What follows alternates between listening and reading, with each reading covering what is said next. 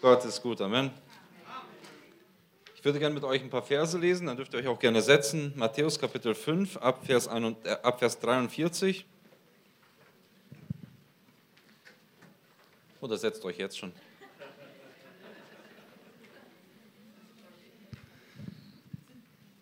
Matthäus 5, Vers 43, da sagt die Bibel folgendes: Ihr habt gehört, dass im Gesetz von Moses heißt, liebe deinen Nächsten und hasse deinen Feind.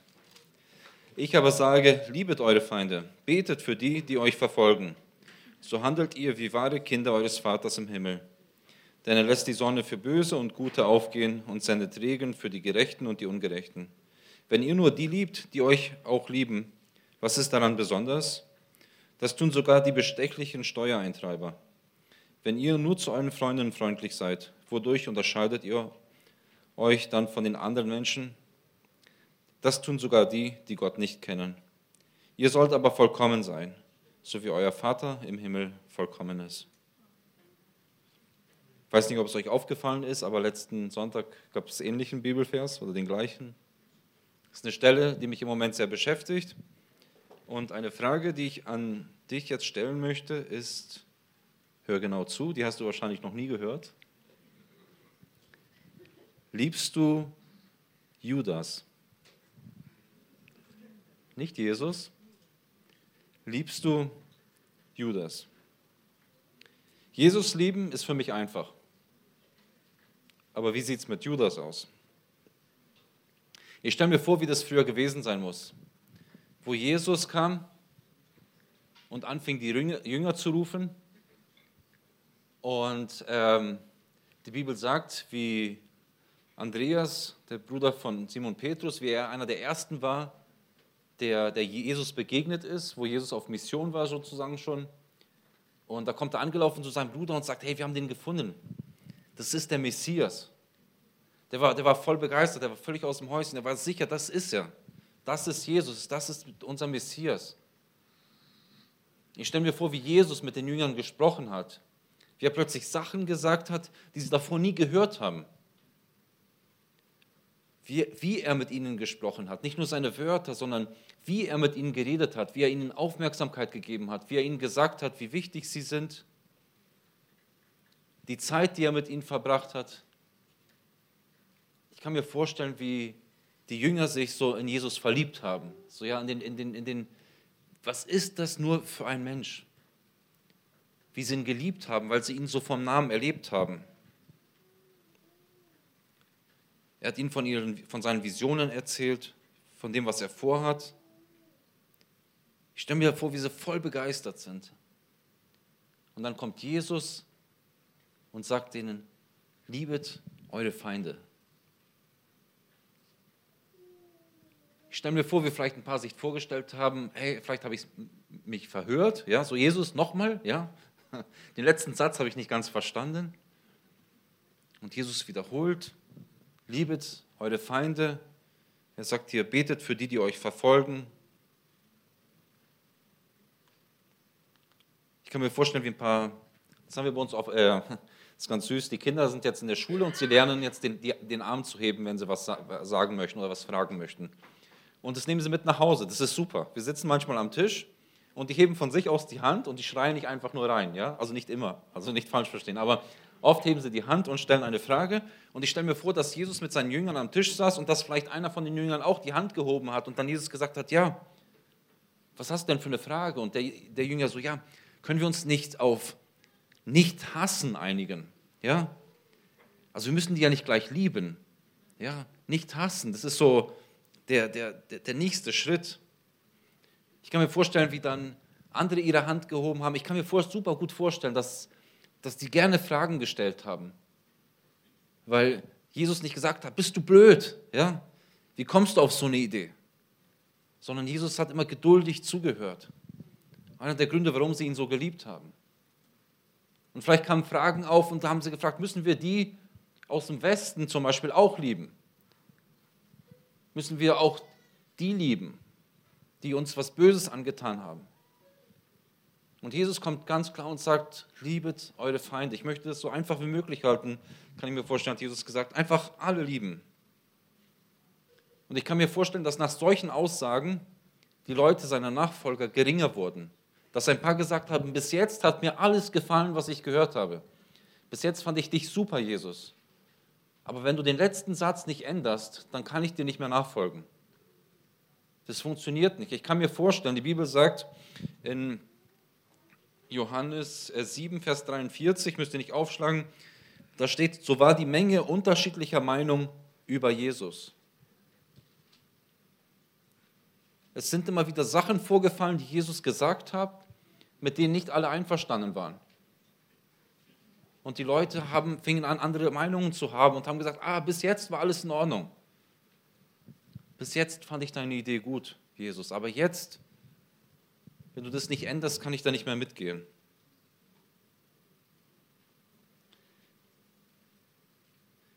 Ich kann euch sagen, ich liebe Jesus von ganzem Herzen. Ich muss euch aber auch gestehen, meine Taten sprechen nicht immer diese Sprache. Ich arbeite hart daran, dass alle meine Taten das auch schreien. Aber liebe ich Judas? Ich glaube, dass Judas eine große Enttäuschung gewesen ist für die, für die Jünger. Ich glaube, dass Judas am Anfang ein Unbekannter war. Keiner wusste so richtig, wer er ist. Und plötzlich wird er zum Jünger. Ja, Jesus kommt zu Judas und sagt, hey, willst du mir nachfolgen? Willst du mit mir gehen? Und Judas ist dann irgendwo dieser Nachfolger, einer als Jünger dabei. Er fängt sich an anzufreunden. Ihr kennt es ja, von Unbekannten wird man dann zum Bekannten. Das ist etwas, was ich in Deutschland gelernt habe. Ja, da gibt es einen Unterschied zwischen bekannt und Freund. Ja, das ist so der erste Schritt hier in Deutschland. Ist, das ist ein Bekannter. Ja, ich habe ihn gerade kennengelernt. Das ist jetzt mein Bekannter. Und äh, in Brasilien geht es ganz schnell. Du sagst Hallo, das ist mein bester Freund. Ja, in Amerika habe ich das auch erlebt. Ja? So, ich bin der Ricardo. Ricardo, du bist mein bester Freund. Du bist das Beste, was mir je in meinem Leben passiert ist. Ja? Die vergessen mich nach einem Tag auch schon wieder. Aber hier in Deutschland ist es so, man ist erst bekannter. Und so muss es mit Judas gewesen sein. Er ist erstmal bekannter gewesen. Man kannte ihn jetzt. Man wusste, das ist Judas, woher er kommt. Er ist auch bei Jesus dabei. Und dann wurde er zum Freund dann fingen an, Freundschaften zu entstehen. Die, Jünger sind drei Jahre lang zusammen mit Jesus gegangen. Drei Jahre. Da entstanden Freundschaften. Und es kamen harte Situationen, es kamen schwierige Zeiten zu, auf die Jünger zu. Und ich kann mir vorstellen, wie aus Freundschaft so eine Art Brüderschaft entstanden ist, wo Judas dann nicht mehr der Unbekannte oder der Bekannte oder der Freund war, sondern die zwölf waren jetzt Brüder im Glauben. Die waren so nah zusammen, und dann sitzen sie alle am Tisch und ich finde diese Geschichte so faszinierend. Dann sitzen sie alle am Tisch und dann sagt Jesus, einer von euch wird mich verraten. Und was mich an dieser Geschichte fasziniert, ist, dass nicht alle auf Judas gezeigt haben. Dass nicht alle gesagt haben, Judas war's. Jede Klasse hat einen so einen, der immer alles anstellt. Jede Gruppe hat einen, wo man so war, ah, wahrscheinlich der.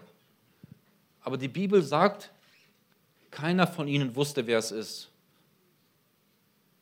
Die Bibel sagt, dass die Jünger, die Jünger waren sich bewusst, wir sind alle fehlerhaft.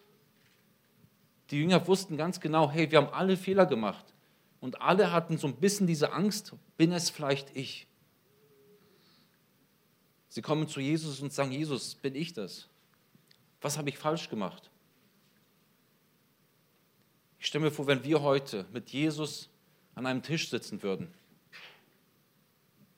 und Jesus würde zu einem von uns sagen oder zu uns am Tisch sagen, einer von euch wird mich verraten.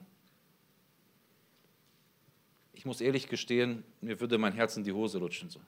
Ja, ich, wär, ich, wär, ich würde anfangen zu schwitzen. Ich hätte Angst, dass ich es bin. Weil wenn wir die Bibel lesen, wenn wir mit Jesus gehen, je länger wir es tun, desto mehr merken wir, wie fehlerhaft wir sind, wie, sehr wir seine Gnade brauchen, die Vergebung, wie sehr, wie sehr wir abhängig von ihm sind. Und Jesus gibt zu erkennen, dass es Judas ist, der ihn verraten wird. Ihr kennt die Geschichte. Jesus geht zum Beten. Die Jünger schlafen ein, wachen wieder auf, schlafen ein, wachen wieder auf, schlafen ein. Es geht so ein paar Mal hin und her. Und dann kommt etwa Judas angelaufen und gibt Jesus einen Kuss. Und das war so, jetzt wurde Jesus verraten. Ich glaube, dass alle ganz genau wussten, wer Jesus ist. Aber die Pharisäer, die Schriftgelehrten, die wollten einen Schuldigen haben. Also haben sie Judas viel Geld angeboten und gesagt, mach du das. Also hat es Judas gemacht. Und was mich an der Geschichte auch so fasziniert, ist, dass am nächsten Morgen, nachdem Judas Jesus verraten hatte, kommt Judas, bekommt ein schlechtes Gewissen. Und er zeigt Reue. Nicht erst nachdem Jesus gekreuzigt wurde, sondern gleich am nächsten Morgen. Und es zeigt, wie nah Judas an Jesus gewesen sein muss. Dass Judas kein eiskalter Verräter war oder sowas. Früher, wenn wir Zeichentrickfilme angeschaut haben, ich musste darüber nachdenken, ich habe äh, als kleines Kind äh, oft He-Man angeschaut. Ich weiß nicht, ob ihr euch daran erinnern könnt. Aber das ist so ein blonder, großer, durchtrainierter Typ, voll muskulös, ja. Sehr knappe Klamotten, muss ich sagen. Ich weiß nicht, ob ich sowas anziehen könnte oder dürfte. Ähm, aber super durchtrainiert, so mit Schwert. Blond, blaue Augen, so, so, so ein richtiger Superheld.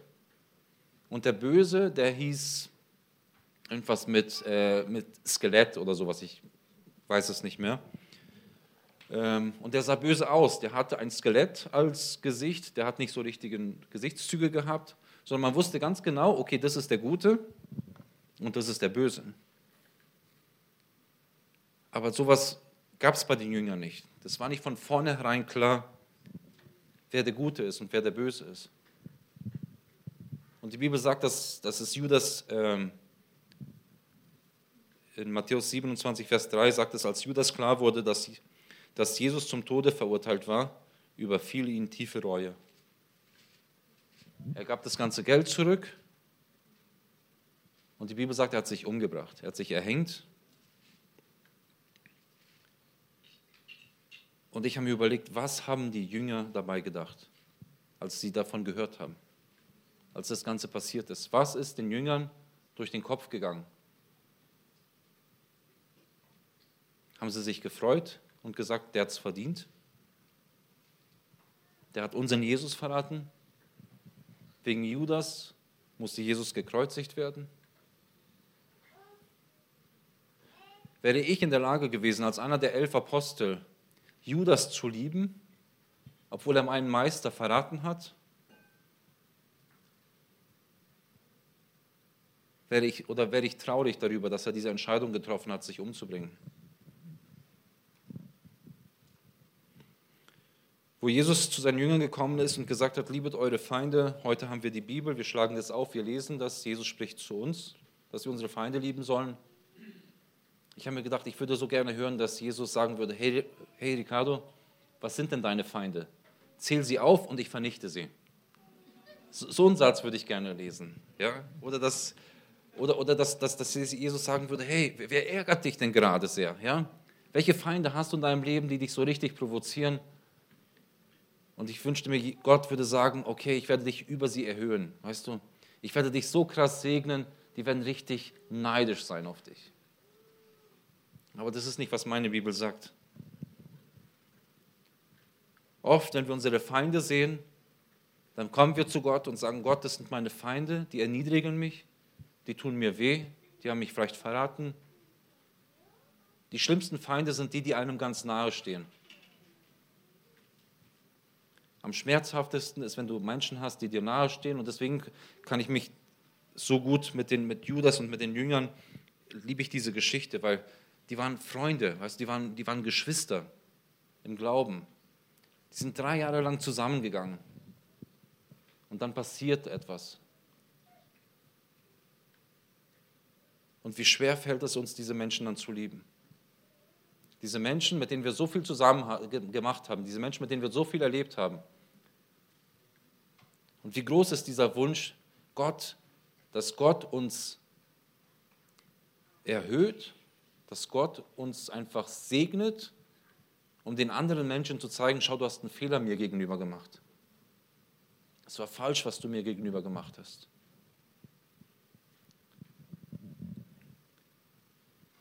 Ich habe lange Zeit so gedacht und ich habe festgestellt, dass mein Herz Heilung braucht. Weil ich diese Menschen nicht liebe. Und solange mein Herz keine Heilung erfährt, kann ich diese Menschen auch gar nicht lieben. Ich habe mal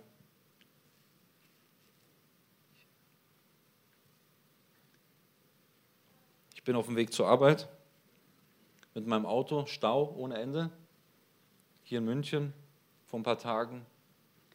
Da, sich, da haben sich drei, vier an die Straße geklebt. Schon mal was davon gehört, ja. Wo ich das gesehen habe, hatte ich ganz viele Gedanken in mir, ganz viele Gefühle und nichts damit hat mit Liebe zu tun gehabt. Ja.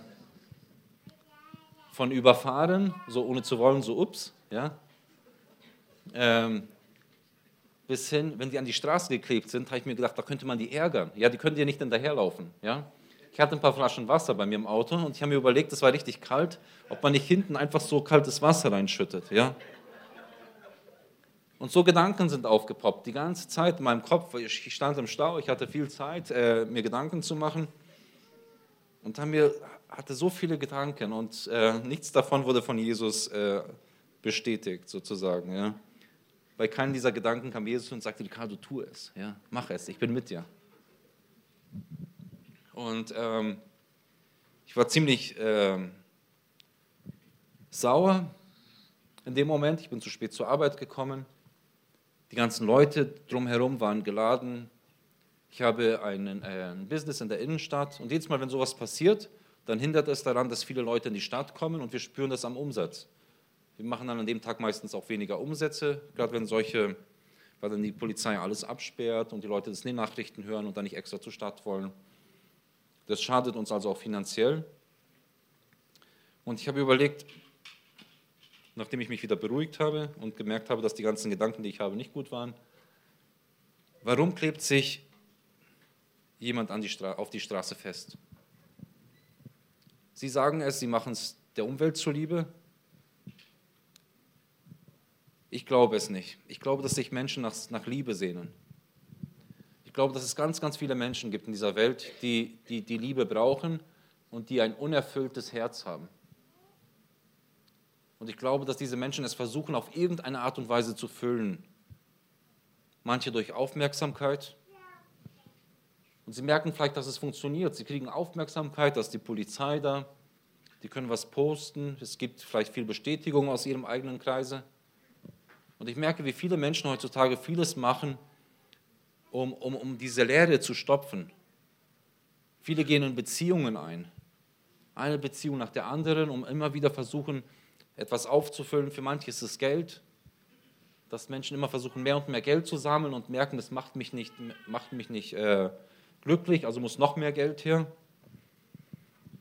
Für manche ist es Sport. Man sieht immer mehr Leute, die, die sich komplett über den Sport definieren.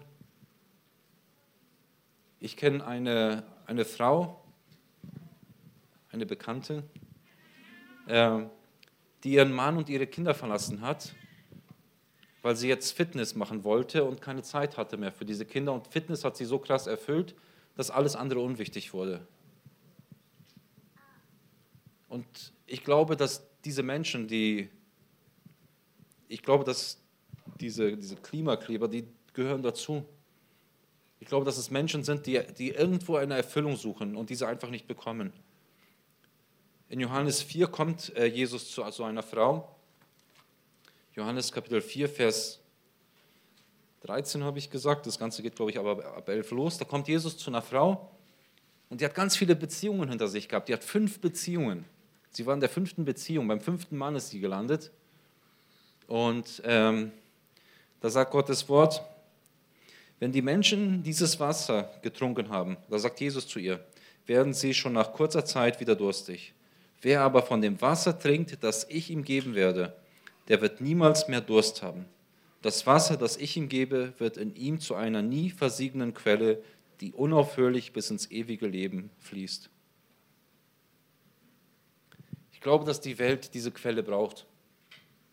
Und dass solange Menschen nichts von dieser Quelle gehört haben,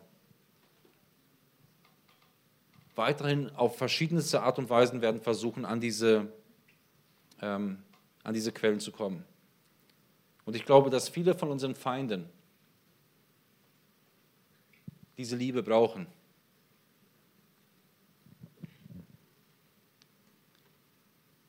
Wenn wir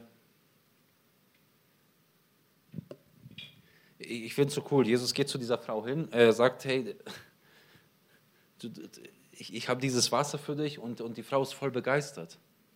Ja, die merkt sofort, das ist es. Ich glaube, wir können so viel von Jesus lernen.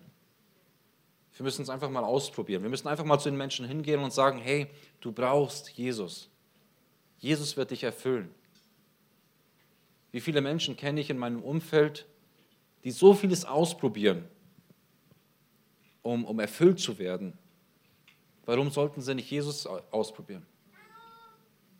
Der Grund, warum sie es nicht ausprobieren, ist, weil es in den Medien viel Negatives über die Kirche gibt. Weil wir, du und ich, viele Fehler gemacht haben vielleicht und nicht immer das gelebt haben, wovon wir predigen.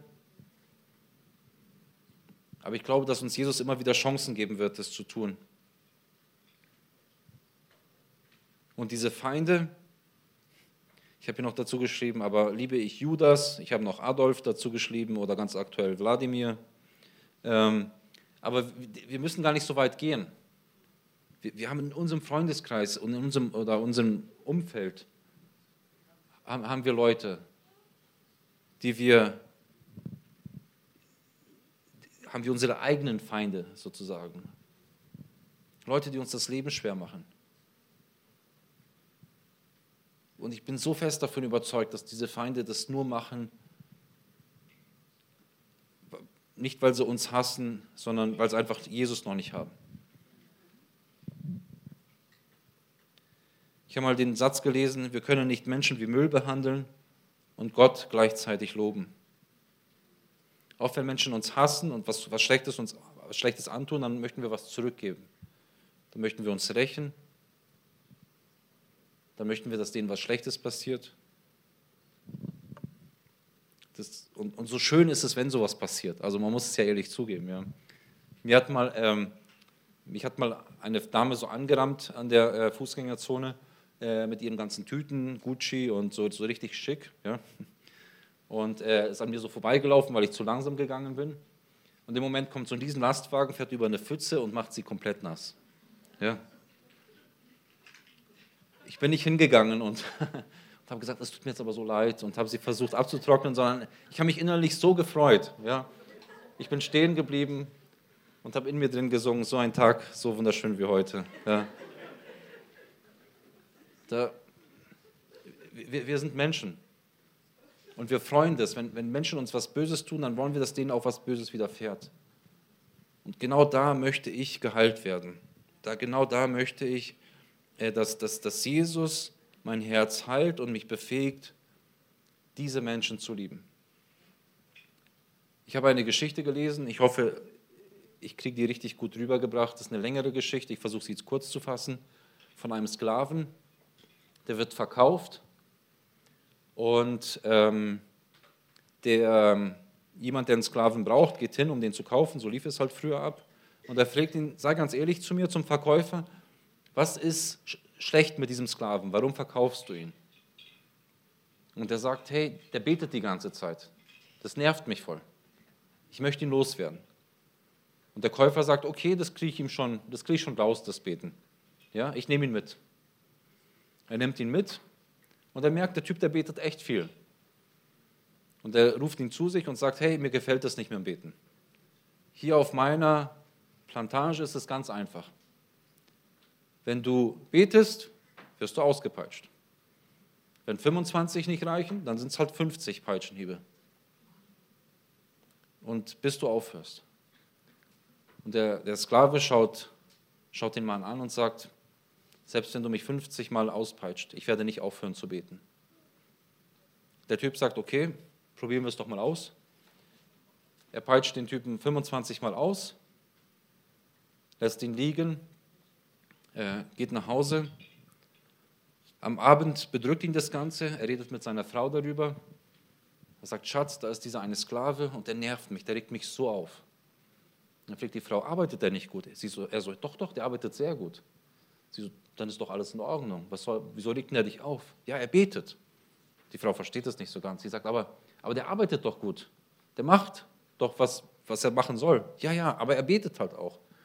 Und die Frau dann sagt, lass ihn doch in Ruhe. Ja, wenn er seine Arbeit macht.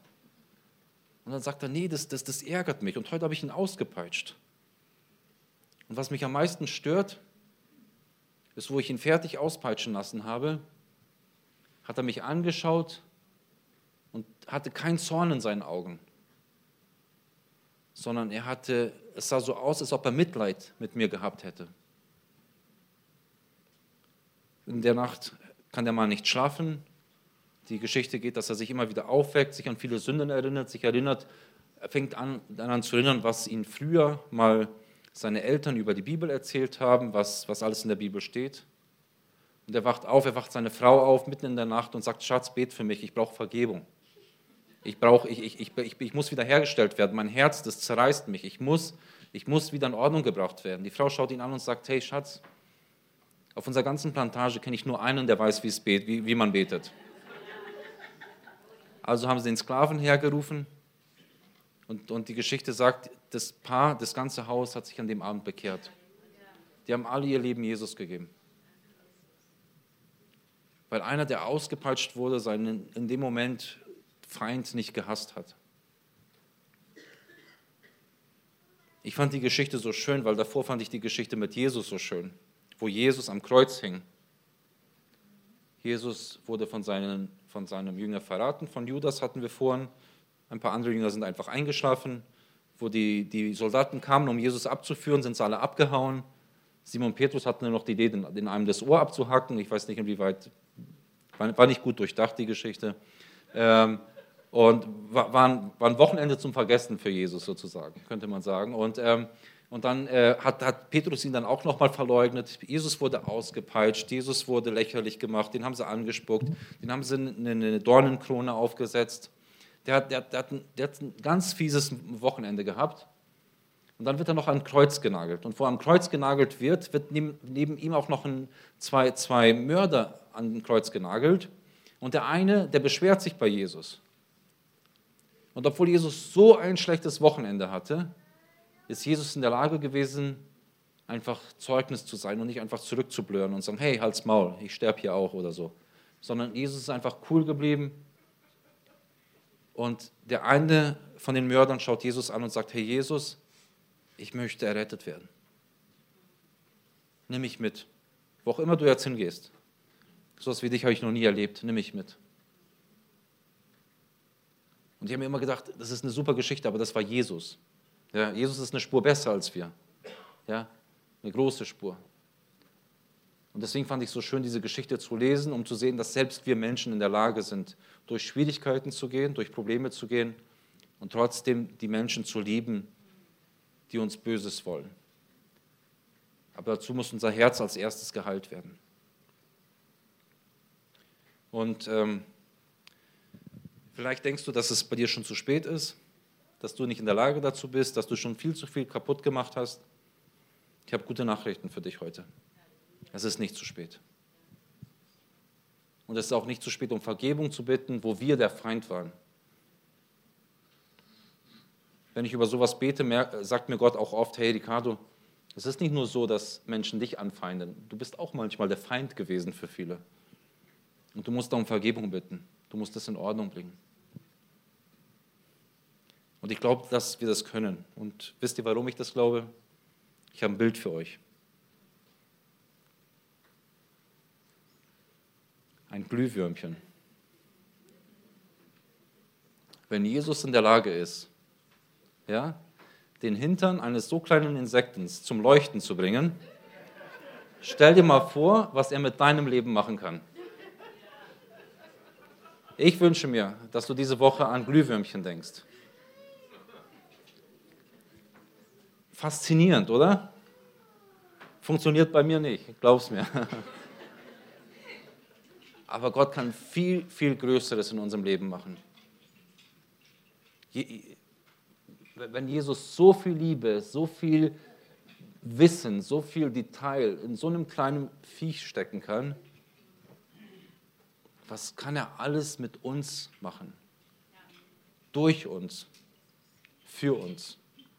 Und dafür möchte ich gerne beten. Wenn du willst, darfst du gerne aufstehen. Wir möchten heute auch das Abendmahl feiern. Hoffentlich nicht das letzte Abendmahl. Die Bibel aber sagt beim Abendmahl auch, dass wenn wir, wenn wir irgendwo Streit haben, wenn wir vielleicht irgendwo Feind waren und nicht Freund, dann sollen wir um Vergebung bitten. Dann sollen wir das erst in Ordnung bringen, bevor wir das Abendmahl nehmen. Und während wir jetzt beten, möchte ich dich ermutigen, wenn dir irgendwas in den Kopf kommt, wenn dir irgendwelche Gedanken hast, irgendwas, was noch in Ordnung gebracht werden muss, bring das mit Gott in Ordnung, bevor wir das Abendmahl dann zusammennehmen. Jesus, ich danke dir dafür, dass du jeden Einzelnen, der hier ist, liebt, liebst. Ich danke dir dafür, dass du, dass du uns segnest. Ich danke dir dafür, dass wir hier in dieser wunderschönen Gemeinde sein dürfen, dir Lieder singen dürfen, dein Wort hören dürfen und dass, dass wir wissen und spüren dürfen, dass, dass du da bist und dass du uns liebst.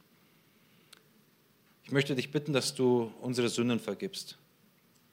Wo wir Feind waren, wo wir böse waren oder wo wir angefeindet wurden und mit Rachegedanken äh, gekommen sind oder gefreut haben, uns gefreut haben, wo es anderen dann auch schlecht ging.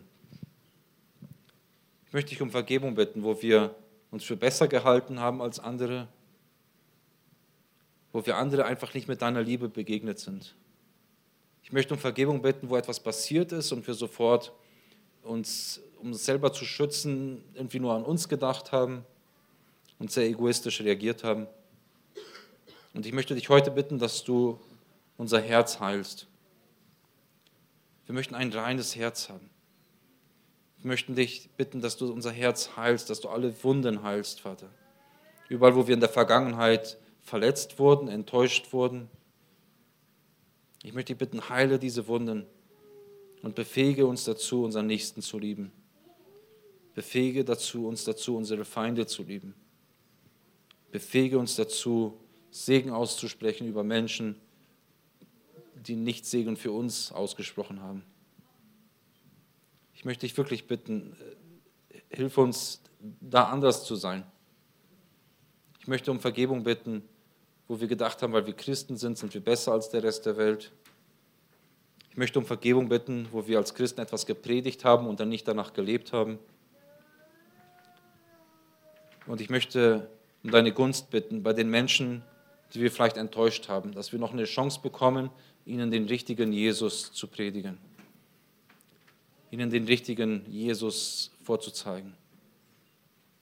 Es gibt so viele Menschen, die dich brauchen. Es gibt so viele Menschen, die unerfüllt sind. Und wir möchten dich bitten, dass du uns gebrauchst, um diese Menschen zu erreichen. In Jesu Namen. Amen.